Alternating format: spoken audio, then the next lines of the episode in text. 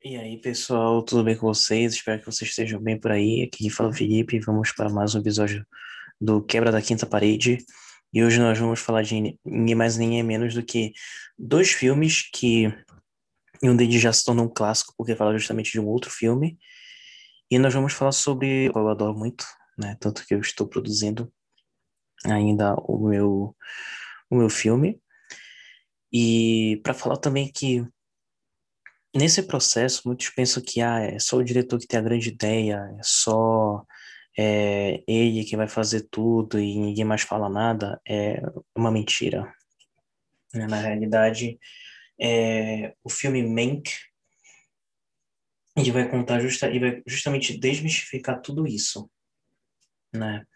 E ele vai desmistificar justamente sobre uma produção que é considerada por muitos como o melhor filme de todos os tempos, né? Muita gente do cinema fala ele, né? É um, é um é obrigatório em, toda, em, em todas as faculdades ou se você quer iniciar justamente na carreira ou até mesmo quiser contar uma história, é, falar justamente de Cidadão Kane, porque é uma história que quebrou muitos paradigmas e quebrou muitas regras a respeito, né?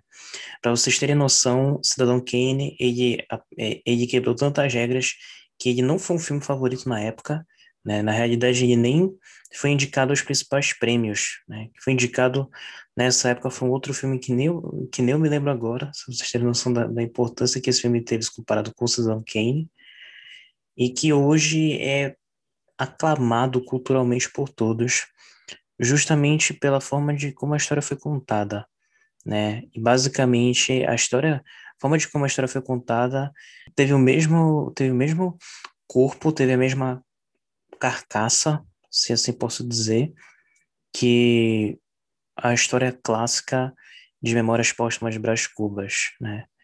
Eu não vou contar o spoiler do filme, mas o que eu posso dizer é que o final do filme você já sabe no início. E tudo que vai acontecer na história é uma adição. E isso que é interessante, sabe? Para mim, tá entre tá, tá, na minha lista de tops melhores filmes barra cenas de todos os tempos. Se tiver algo que eu comparo que, que talvez seja assim no nível estilo Cidadão Kane, que marca as vidas e as almas das pessoas, é somente a, montagem, que é uma montagem uma técnica que se utiliza de uma série de eventos para contar de, de forma rápida uma história né? E vocês já vão entender com esse meu exemplo, é a montagem é a montagem do filme Up.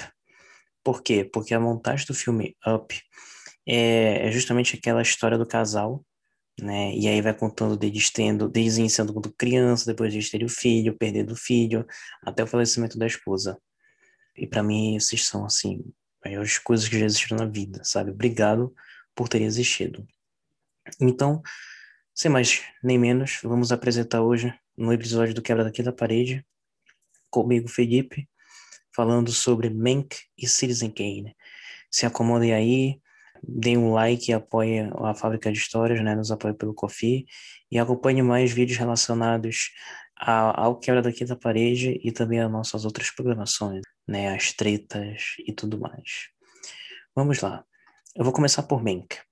É um filme de drama biográfico dirigido e produzido por ninguém mais, ninguém menos que David Fincher, é, e foi escrito pelo seu pai, Jack Fincher, e é estrelado pelo, pelo Gary Oldman, pela Amanda Seyfried, pelo Tom Pelphrey, pela Lily Collins, por Alice Howard, por Tupence Middleton, Tom Burke e Charles Dance. O filme foi feito em produção com a Netflix e gira em torno da produção do filme Cidadão Kane, de 1941, nos anos 30 e 40 de Hollywood. Esse é o 13 terceiro filme de David Fincher e foi escrito pelo seu pai nos anos 90. David originalmente pretendia produzir o filme após o término de The Game, porém o projeto nunca seguiu em frente e Jack faleceu em 2003. O filme teve um lançamento limitado nos cinemas em 13 de novembro de 2020, antes de ser lançado na Netflix no dia 4 de dezembro do mesmo ano, e recebeu críticas positivas da, da crítica principal, que elogiaram o roteiro, o design de produção e as atuações de Oldman e Seyfried. Vamos já para a premissa. O filme se passa justamente na Hollywood de 1930 e 40, em torno da vida problemática do roteirista Herman J. Uh, Mankiewicz, seus problemas com álcool, seu trabalho com Orson Welles para, é, para construir o roteiro do filme Cidadão Kane e da sua relação com grandes nomes da indústria cinematográfica da época, principalmente com o poderoso magnata da mídia William Randolph Hearst. Mank foi oficialmente anunciado em julho de 2019, quando Fincher disse que iria dirigir o filme com Gary Oldman para estreá-lo. O filme foi escrito por Jack Fincher, né, como já havia dito, antes da morte em 2003, meados da década de 90, e pretendia é, produzir depois do, do The Game em 97, ou seja, um pouquinho mais nessa época de 98, 99, com Kevin Spacey rodando para estrelá-lo. Porém, o filme nunca foi produzido por conta da insistência de Fincher em filmar em preto e branco. É, o resto do elenco foi anunciado em outubro, com Amanda Seyfried, a Lily Collins, enfim, todos os que eu já disse na lista. Fincher reuniu o seu time usual de filmagem, incluindo o designer de produção Donald Graham, Burt, o editor Kirk Baxter e os compositores Trent Reznor e Atticus Ross. Tanto Baxter quanto é, Reznor e Ross haviam vencido o Oscar pelo trabalho com Fincher em The Social Network de 2010. Para este filme, Fincher optou pelo diretor de fotografia Eric Mansmith, com quem trabalhou na série Netflix Mind Hunter. É, as filmagens começaram no dia 1 de novembro de 2019, em Los Angeles. Também houveram filmagens em Victorville, Califórnia, e finalizando em 4 de fevereiro de 2020. E justamente isso, isso vocês percebem o quanto que é essencial ter uma equipe, né? O filme fun não funciona sem uma equipe. E justamente a produção do filme Mank é para falar como é que aconteceu é, a produção do, do, melhor filme de todos os tempos, né? Qual foram as etapas e o que a gente chama de BTS, Behind the Scenes? E como que isso aconteceu? Então, toda etapa do, de um filme sempre passa pelas mãos de alguém, né? E que normalmente recebe uma ajuda do diretor e do produtor. É sempre assim, sempre assim mesmo. E o produtor, ele normalmente é, é tem um comportamento que que aos poucos está sendo mudado, obviamente, que é o comportamento do Big Boss. Aquele que manda em tudo, ele pode tirar qualquer, qualquer pessoa, né? Existe um episódio que eu querer falar muito futuramente, que é, é sobre as polêmicas do Snyder Cut, com a, a filmagem né, da Liga da Justiça, por causa justamente dessa principal intriga entre diretor e produtor, né? No filme, ambos têm que se comunicar, ambos têm que ter uma, ambos têm que ter uma voz né? E ambos têm que ter um respeito um com o outro, porque é assim que funciona. É assim que funciona dentro de um filme, né? O diretor, ah, antes de começar a falar de Cidadão Kane, o diretor ele justamente faz a direção dos atores na cena. Esse basicamente é a, é a grande função do diretor. E ele tem sim uma visão muito clara do filme, de como vai acontecer o filme, as cenas e tudo mais. Ele tem essa visão artística. Só que o produtor também possui a sua própria visão, possui a sua a sua, a sua concepção artística. Ele pode entrar lá e também querer contribuir com a sua parte. Porém, o produtor e o diretor tem que ter essa mesma voz, essa mesma comunicação, porque aí eles vão estar falando a mesma língua, né? E isso na pós-produção tem muita diferença, porque é aí que vai ser decisivo e é aí que vai mudar, né? E querendo ou não, existem é, três diferentes tipos de corte que vocês vou falar muito no futuro, é o corte do editor, o corte do diretor, por isso que eu falei do Snyder, e o corte do produtor, que é o corte final. E aí, uh, e aí que vai ser definido o filme. Então, por isso que produtor e diretor tem que ter essa mesma comunicação, né? E outras figuras também do filme são importantes, como o roteirista, né, que queria construir esse roteiro do, do Fincher, né, do Cidadão Kane, porque normalmente, assim, o diretor ele pode roteirizar, mas é muito difícil porque o roteiro passa por diversas revisões, igual o texto de um livro passa por diversas revisões até ficar bom. Então ele sempre trabalha, então o diretor normalmente sempre trabalha com algum roteirista que vai passar as ideias dele, as ideias dele em realidade, né?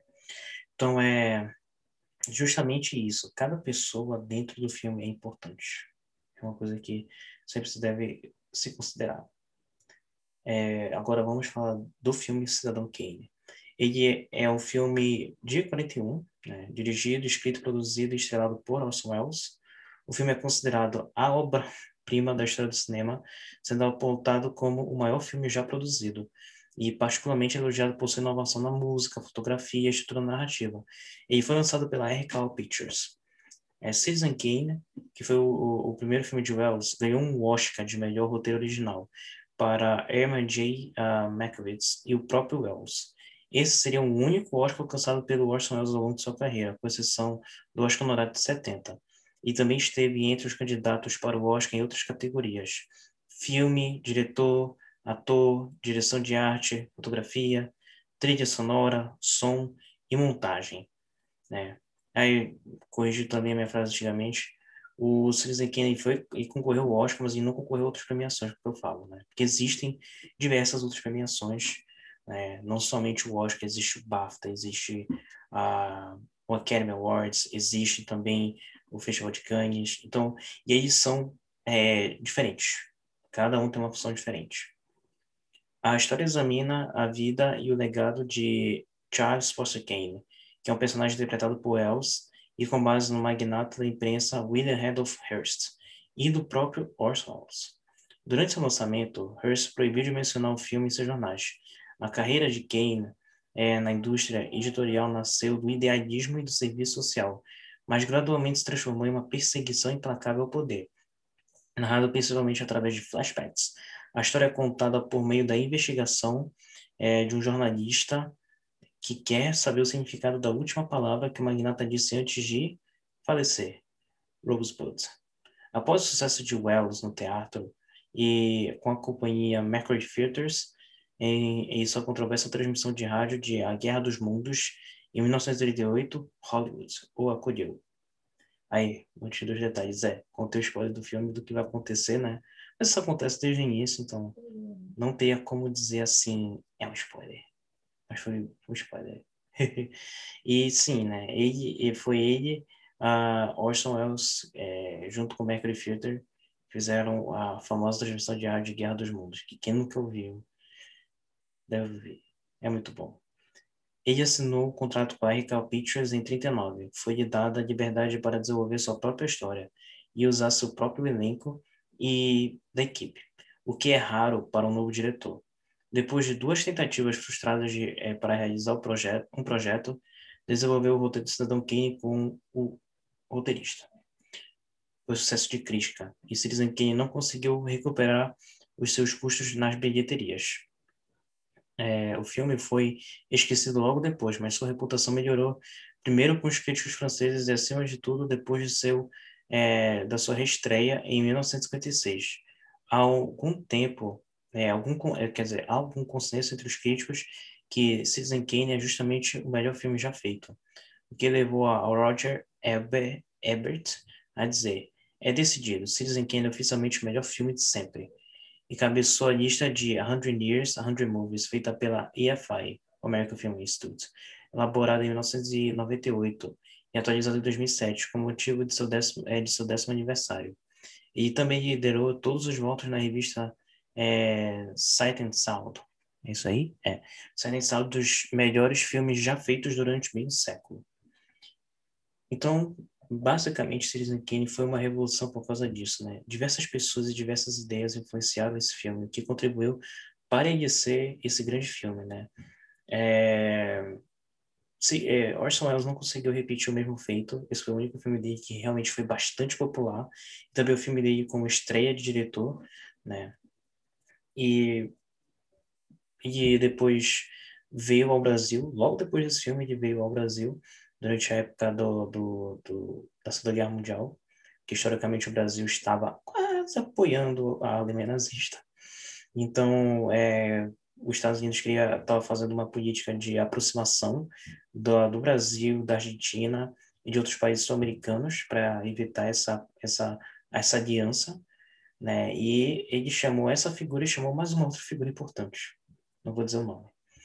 É, Orson Welles foi para lá e fez desenvolver um documentário no Rio de Janeiro que é chamado de It's All True. Nunca foi feito esse documentário nunca foi feito, nunca foi realizado, mas existem filmagens no YouTube, dá para encontrar de graça. É... E depois disso, raramente Orson Welles conseguiu fazer um filme do mesmo calibre que foi Cidadão Kane realmente foi assim, a sua maior obra deixada, né? E é uma coisa que também muitos dizem que o diretor é, também já existiu histórias a respeito, diretores que começaram, né, fizeram, e assim, logo no início da carreira fizeram um filme revolucionário que mudou muita coisa e que depois simplesmente saíram, porque não conseguiram repetir esse mesmo feito, né? Foi uma, assim, uma sorte jogada. Só que essa sorte, realmente, quem ajuda é, são outras pessoas. O roteirista tem a sua, a sua parte da ajuda, é, o editor tem a sua parte, a, a equipe de montagem tem a sua parte, a equipe de fotografia tem a sua parte. E é isso que é bom deixar claro, existem diversas pessoas trabalhando nessa indústria, né? Muita gente pensa que não é uma coisa séria, mas é. É muito sério, né? Algum dia eu vou falar de, outras, de outros pontos, assim, até mais técnicos de cinema, como o melhor corte de todos os tempos, que foi justamente dado a Lawrence da Arábia, né? Facilmente vocês encontram Lawrence da Arábia, o maior corte de todos os tempos, livro deles. E, e mais outros aspectos que são bem específicos e que, assim, foram muito importantes.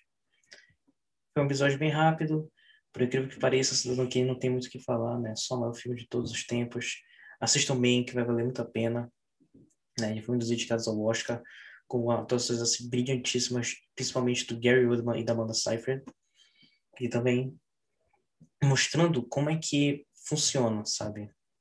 Esse esse filme, que também deixa uma brecha para outras explicações que eu tenho como, por exemplo, a, a, a feição do Fincher por, pela fotografia preto e branco, né? pelo, pelo noir, como a gente fala, e pela recusa de várias, é, de várias é, produtoras de fazer esse tipo de filme. Eles queriam fazer, mas não queriam fazer preto e branco, então ele deixou muito tempo esse filme acontecer até que alguém aceitou, né? Isso acontece muito, acontece muito mesmo. É, então, é, é é, outras brechas que tem que falar, como Director's Cut, como é, a, é, a, diferença que existe entre a função do diretor e a função do produtor, né, que também são muitas, são, são assim, as duas funções mais principais de qualquer filme, e muitas outras coisas a se falarem. Mas é isso aí, eu espero que tenham gostado deste episódio e voltamos para outras mais. Muito obrigado por tudo e até a próxima.